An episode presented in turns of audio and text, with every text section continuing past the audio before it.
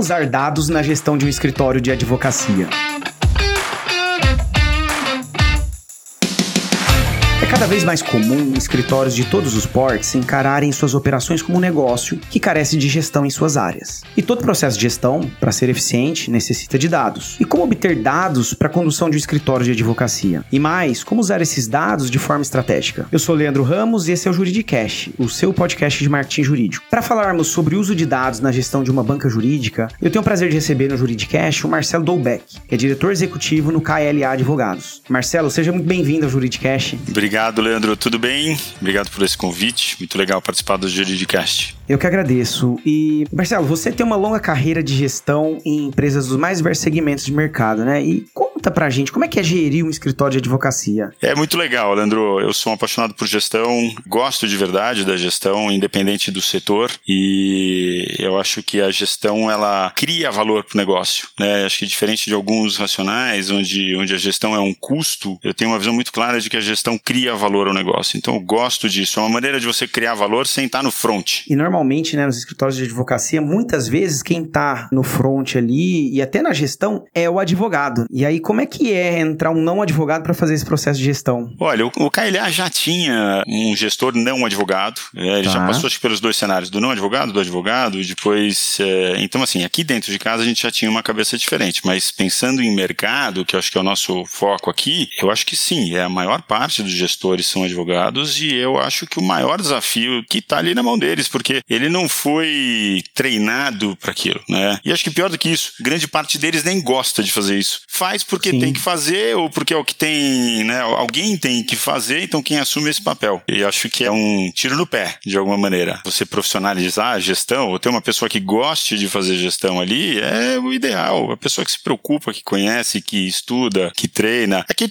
lógico que eu estou generalizando, mas a gente sabe que tem muitos advogados que são excelentes gestores, né? Tem muitos escritórios que são sim, geridos por advogados, por sócios antigos ou novos, mas que são pessoas que gostam da gestão. É o que eu te falei, eu sou apaixonado por gestão, eu gosto disso. Né? Não é uma coisa que eu faço, eu faço por gosto. E então o fato de ser advogado não tira esse é, a chance disso acontecer. E, e, Marcelo, você também já atuou como CFO em outras empresas, né? E aí eu pergunto, dentro do contexto jurídico, o papel de um CFO dentro de um escritório de advocacia, ele deve ser apenas para olhar as finanças da banca ou ele também pode ou até deve se envolver mais ativamente com o negócio? Olha, eu acho que ele se envolve sim com o negócio. Acho que é impossível o CFO não se envolver com o negócio. Tá. É, ele precisa conhecer o negócio. Tem duas coisas aqui pra gente separar, né? Uma é conhecer de negócio e outra é conhecer do negócio. Perfeito. Quando você conhecer de negócio, beleza, você sai da faculdade conhecendo de negócio, você sai de um curso ou de algum trabalho, mas o importante é você conhecer todos os pequenos detalhes, né? Então, falando do meio jurídico, todas as formas de precificação. Se o CFO não souber como é que se precifica um trabalho, pô, tô vendo por hora, vendo fixo, é com cap, né? Como funciona essa entrega para o cliente, ele não vai saber analisar o resultado. Então é muito importante ele conhecer o negócio, sim, sem dúvida. E quando a gente fala de gestão, Marcelo, qual é a importância de a gente ter uma gestão orientada por dados? Olha, eu tenho uma visão bastante pragmática nisso. Eu acho que se você não tiver isso, você está fadado a morrer. Tá. Porque até um tempo atrás a gente podia seguir no achismo e tudo mais. Na intuição, né? É, e a intuição era muito importante, né? Porque você não tinha outra ferramenta. A sua melhor ferramenta era a intuição. Então,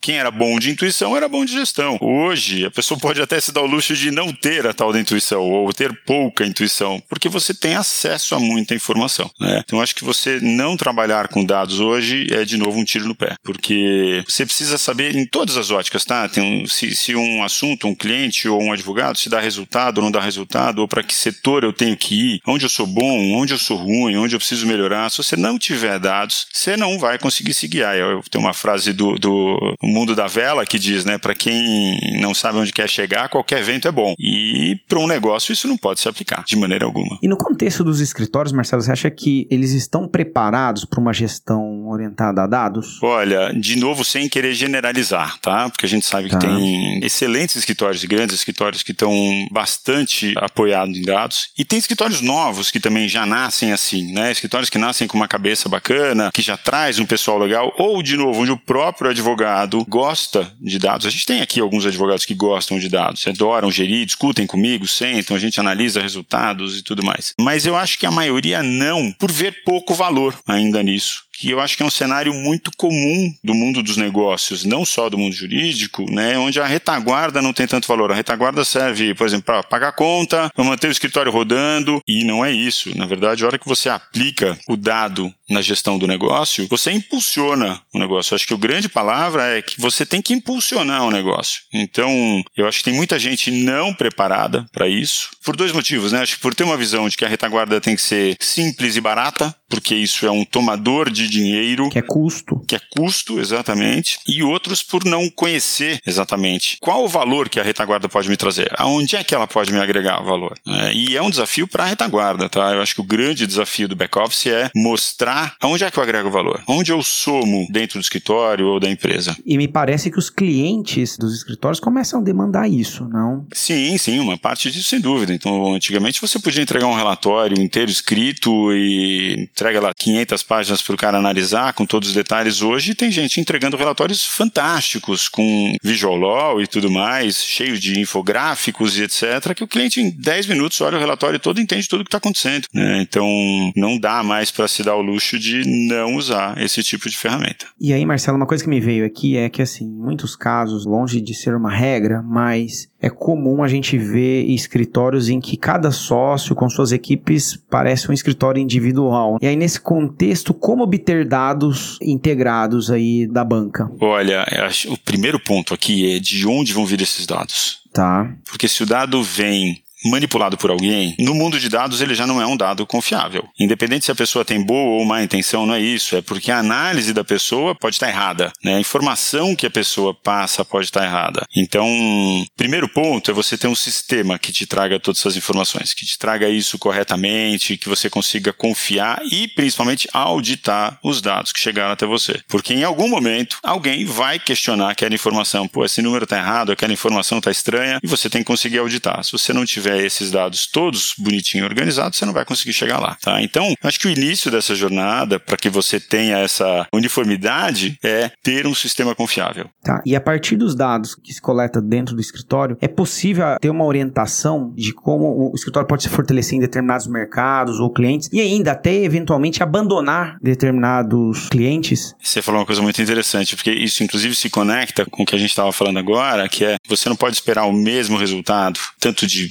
valores de orçamentos, de custo, de hora e tudo mais das diversas áreas, né? O Cailhão é um escritório tá. full service, é, então a gente faz todos os setores do ramo jurídico. Você não pode esperar, por exemplo, tá? Só como exemplo, que o trabalhista, o societário, o fiscal, o contencioso tenham a mesma, o mesmo resultado, né? A mesma margem, a, tá. que deem o mesmo dinheiro. Então, você primeiro tem que saber o que, que você pode esperar de cada um, né? Porque o que você faz hoje não é o que você pode ter de melhor. Nada é tão bom que não possa ser melhorado, né? Então, até onde eu posso posso chegar com cada uma das minhas expectativas, ou cada um dos setores, cada um dos clientes, assuntos, tipos de trabalho e tudo mais. Né? E com base nisso e nos dados todos, você consegue sim orientar. Eu consigo olhar, por exemplo, que cliente que está caindo de faturamento e tentar entender o que está acontecendo com esse cliente. Eu preciso entender o que está acontecendo. Eu preciso conseguir olhar para um determinado setor da indústria. Então, vou pegar a indústria hospitalar, a indústria de telecomunicações e conseguir entender nisso o que, que a gente é melhor, o que a gente é pior onde a gente tem que investir mais tempo ou mais dinheiro, porque são, não são diretamente relacionados, né? Pode ter setores onde eu só preciso de tempo e aplicação, tem setor que você precisa fazer, você é muito bom, mas você precisa fazer marketing. Tá. Então, sem esses dados, você não consegue fazer essa análise tão detalhada, tá? Agora, é importante que essa análise passe de ponta a ponta. Ela não pode ser uma coisa fechada, putz, eu estou olhando aqui só preço, eu estou olhando aqui só time, ou estou olhando só um determinado trabalho. Essas análises, elas são um filme. É difícil você fazer uma, uma foto de uma análise delas. Elas sempre são um filme, porque você tem altos e baixos, você tem uh, valores e valores, trabalhos e trabalhos. Então, tem um trabalho que eu posso esperar executar em menos tempo, tem um trabalho que você sabe que vai demorar, vai demandar mais tempo, mas mesmo assim quis pegar esse trabalho, porque ele é um investimento de alguma maneira, seja investimento no cliente, investimento no time, né, para o seu time crescer, para o cliente crescer, para você conseguir desenvolver uma parceria de longo prazo. Então, por isso que a análise ela não pode ser estanque. É muito diferente você pegar um uma análise, um, um, dado específico e chegar a uma conclusão. Você precisa pegar uma série de dados como um filme. E aí, Marcelo, baseado no que você respondeu agora, me parece que existe diferença entre business development e business intelligence, que eu vejo que muito escritório considera a mesma coisa. Existe, existe uma diferença bastante clara deles, tá? Assim, ah. por mais que eu acho que no início de um escritório, esses escritórios, quando você tiver um escritório menor, por exemplo, tá. você pode deixar isso junto, tá? Mas elas são sim atividades bastante diferentes. Por exemplo, business development é a parte que vai te ajudar com captação, análise de oportunidades, vai montar proposta, te fazer uma apresentação super legal e etc. E o BI, vai, que é o Business Intelligence, ele vai focar muito mais na análise de resultado para entender se tudo aquilo que você programou está efetivamente acontecendo, para que você consiga corrigir eventualmente um, um próximo trabalho, uma próxima precificação, uma próxima gestão de trabalho. O BI, ele está muito mais focado em indicadores de performance. Não só de horas e quantidade de pessoas e tudo mais, mas com um pouco de financeiro e controladoria envolvido nela também. O Business Development não, ele está efetivamente focado em desenvolvimento de negócio, proposta, é, a criação da oportunidade, né? Entender para que setor que eu vou, para onde a gente vai e tudo mais. É, e ter uma célula só, eu acho que é uma coisa que pode dar uma mascarada nesse resultado também. Por quê? Porque a mesma pessoa que te gera a oportunidade analisa o que você gerou, o que você fez, né? Qual foi o resultado que você chegou. Então ela, você perde um pouco ali do princípio da independência, né? De quem faz não checa, quem checa não, não controla. Então é, eu gosto de deixar isso bem separado. Apesar dos times conversarem super, tá? A gente tem uma integração total Sim. dos times aqui. É, tem vários trabalhos que são desenvolvidos pelos dois, inclusive, porque o, o, o business development precisa de informações financeiras e de informações de performance e tudo mais, mas são são setores separados. E nesse contexto, Marcelo, como que é possível utilizar dados para conquistar novos clientes no direito? Aí sim a gente fala bastante de business development, né? Porque acho que muito diferente de um supermercado, por exemplo, não vendo. A gente não tem uma venda de oportunidade tão simples. O cara tá passando na boca do caixa e pegou um chocolate. Né? É por impulso, é, né? Não, é por impulso. Tá longe de ser. então, acho que grande parte do nosso desafio aqui é encontrar quem precisa desse trabalho. Tá. E de qual trabalho, né? E aí entra forte o business development. Então, um exemplo, o, business development tem que entender em que setores a gente é bom, onde a gente é forte, né? Em qual setor da indústria você é forte, não o setor jurídico, mas o setor da indústria, para conseguir explorar melhor aquilo. Então, se você é muito bom em telecomunicações, quem são os maiores players de telecomunicações que você pode encontrar e características dele. Se é um cara que faz M&A, se é um cara que tem ações de um tipo, de outro, processos assim, ou assado, para que você consiga entender daquilo que você pode agregar valor para ele. E se você não tiver alguém analisando isso, você vai sair dando tiro para qualquer lado. E nem todo lado é feito para ser atirado. Você pode dar tiros ali que não são. Você vai gastar uma bala com alguma coisa que não vai gerar resultado. Então, o Business Development tem um apoio fundamental ali, tá? Então, levantamento de informações de cada setor, quem são os players de cada setor, qual a informação desses players que você tem tem. Isso, e do outro lado também, onde tem um setor de indústria que a gente precisa explorar, que você precise melhorar. Então, como é que a gente vai para lá? Aí entra business development com marketing, né, uma parte forte de marketing ali para você conseguir entrar mais forte no setor que você não tem tanta penetração. E Marcelo, uma coisa que eu observo é que o mercado jurídico, né, como um todo, ele não tem muitos dados setoriais, né, como outros mercados mais maduros, né, o mercado financeiro, enfim. Tipo... Ninguém tem capital aberto, né? Exatamente. Né? Então você não tem dados que são abertos, auditáveis, enfim. Como navegar, né? Porque você consegue olhar os seus dados, mas você não consegue olhar o do concorrente ou ainda do, do setor como um todo, né? É, assim, é uma parte bastante delicada, né? Isso você sim vai navegar. A gente navega muito aqui com experiência dos sócios, né? O Calhar tem 20 anos, tá. a gente faz 21 anos agora, e os sócios, todos fundadores, ainda tem grande parte dos sócios fundadores ainda está aqui, a gente navega isso bastante com eles. Então, a percepção de aonde a gente consegue chegar, que números a gente pode mirar, ela vem muito deles. Tá. E não só isso, acho que é uma coisa muito chata, né? Você não ficar trocando informação com outro escritório para entender como funcionam meus números, como funcionam os seus números, né? Uma, é uma caixinha mais delicada. Obviamente que você traz um pouco do que você tem do setor de serviços como um todo. Então, uma empresa de serviços, por exemplo, uma empresa de auditoria, consultoria, ela não vai muito longe do que a gente tem, né? O nosso grande capital é o capital humano, é necessário uma tecnologia grande para dar muito suporte a tudo isso que você desenvolve, tanto de front quanto de back office. Então, tem uma necessidade de investimento bastante grande. É, então eles não são tão diferentes. Tem algum apoio que você consegue buscar de informação no mercado, mas a essência ela tá com os sócios. Perfeito. E a gente tem conversado aqui ao longo desse episódio, né, o quanto que a gestão de dados ela é, faz parte de uma cultura, né? E aí a questão é como criar uma cultura orientada a dados dentro de um escritório. Cara, acho que cultura é um negócio demorado. Esse é o primeiro ponto, né, cara? Tá, isso é importante, né, saber. Cultura não é uma coisa que você coloca de uma hora para outra e ela tá pronta, pô, que legal, agora tá todo mundo navegando com a mesma cultura. Não é imposta, né? Não é imposta de jeito nenhum.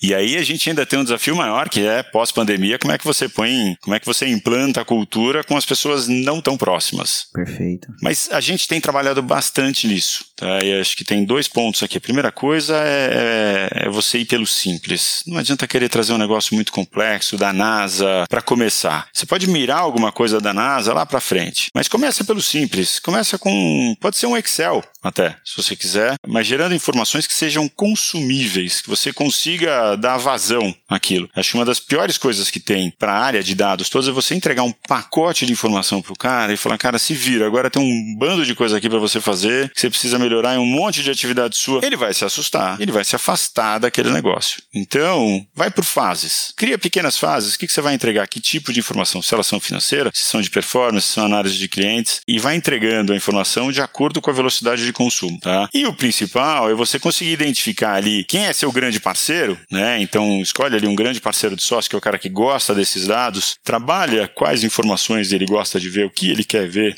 o formato que ele quer ver, que ele vai ser um grande parceiro seu na implementação disso dentro do escritório. A alta gestão tem que estar tá compradíssima, lógico, com esse projeto, mas é muito importante você ter um parceiro ali de braço dado. Quando você estiver em reunião e discutir alguma informação, que ele possa ser um, defensor da sua causa. Interessante. E, e Marcelo, no, na sua experiência aí no KLA, quais foram os desafios que você encontrou para promover essa cultura orientada a dados? Olha, é difícil porque você tem. Bom, primeiro que você tem que mostrar valor para ela, né? Você tem que é isso que a gente um pouco disso que a gente estava falando, que é como é que eu agrego valor. Então, que informação que eu preciso entregar que vai fazer sentido para ele, né? Porque uma coisa é entregar uma informação falando, olha, isso aqui não anda bem. Fala, pô, que legal. E como é que eu faço para andar bem, né? Então, não adianta você apontar o dedo, usar o dado para apontar o dedo. Você tem que usar os dados para apontar a solução. Perfeito. Esse é o grande negócio. Quando você faz isso, você já vence uma primeira barreira, porque eu não estou te dando um problema, eu estou te ajudando, que é o que a retaguarda efetivamente tem que fazer, né? Ajudar a impulsionar os negócios e tudo mais. É, outra coisa é você trazer informações que não sejam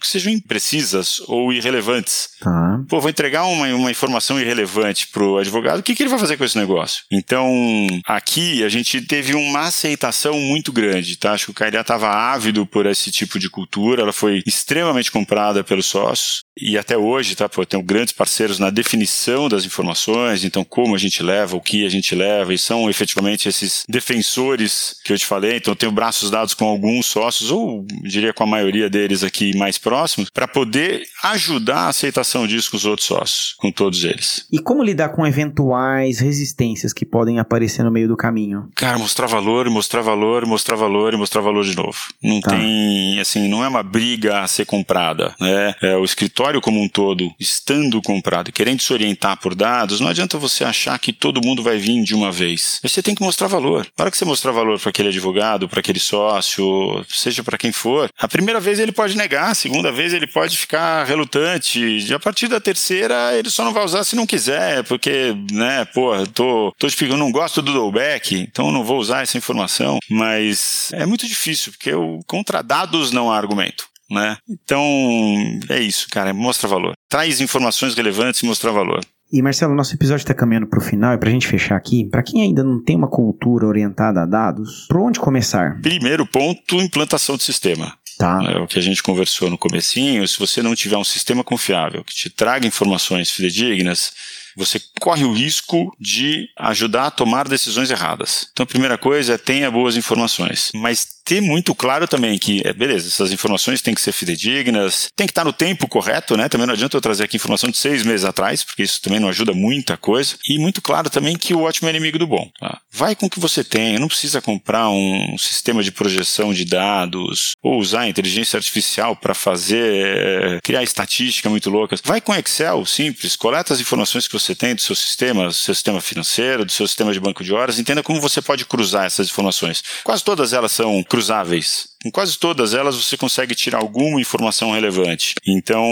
vai no simples, vai com uma ferramenta simples. E também a gente já comentou um pouco disso, né? Se você não gosta de gestão, se você gosta, se você é curioso, cara, vai, vai lá, vai sozinho, estuda um pouco do assunto, faz dois, três cursos ali, manda ver. Se você não gosta disso, contrata alguém para fazer. Não é necessário, contrata... então, estudar. Não precisa fazer um curso de BI, por exemplo, para fazer gestão por dados. Não precisa fazer, mas quem começar a mexer com dados vai ficar louco para fazer um curso de BI. Tá. Quem se encanta por dados, depois você vai, vai entrando cada vez mais e daqui a pouco vai estar ele mesmo fazendo, montando os gráficos e exportando e tudo mais. Com muito claro isso. Se você é um advogado e está fazendo a gestão desse escritório, você pode estar perdendo a oportunidade. Primeiro que você tem que estar livre para trabalhar. É, um advogado nasceu para advogar, então ele tem que conseguir atender o cliente, tem que preparar relatório, tem que revisar, tem que gerir time e tudo mais. Então pode ser que não te falte tempo para gerir o escritório. E te faltando tempo para gerir o escritório, você vai ter um escritório que poderia ser muito muito maior e está limitado, né? Então, se não é o seu negócio, se não é o que te encanta, pô, contrata alguém para fazer. Parece uma economia, né? No primeiro momento parece uma economia. Fala, puta, eu não vou gastar dinheiro com isso. No final, esse é o dinheiro que você investe, na verdade. Ele não é uma despesa, é um investimento no seu futuro. Você vai conseguir fazer o escritório crescer muito mais, tendo alguém gerindo essa caixa toda que goste de fazer aquilo que está fazendo. Muito bom, Marcelo. Gostaria de agradecer a sua participação aqui no Juridicast e já deixo meu convite aí para você voltar mais vezes, tá bom? Eu que agradeço, foi um prazer, Andrew. Muito obrigado. Um abraço abraço, obrigado. Um abraço.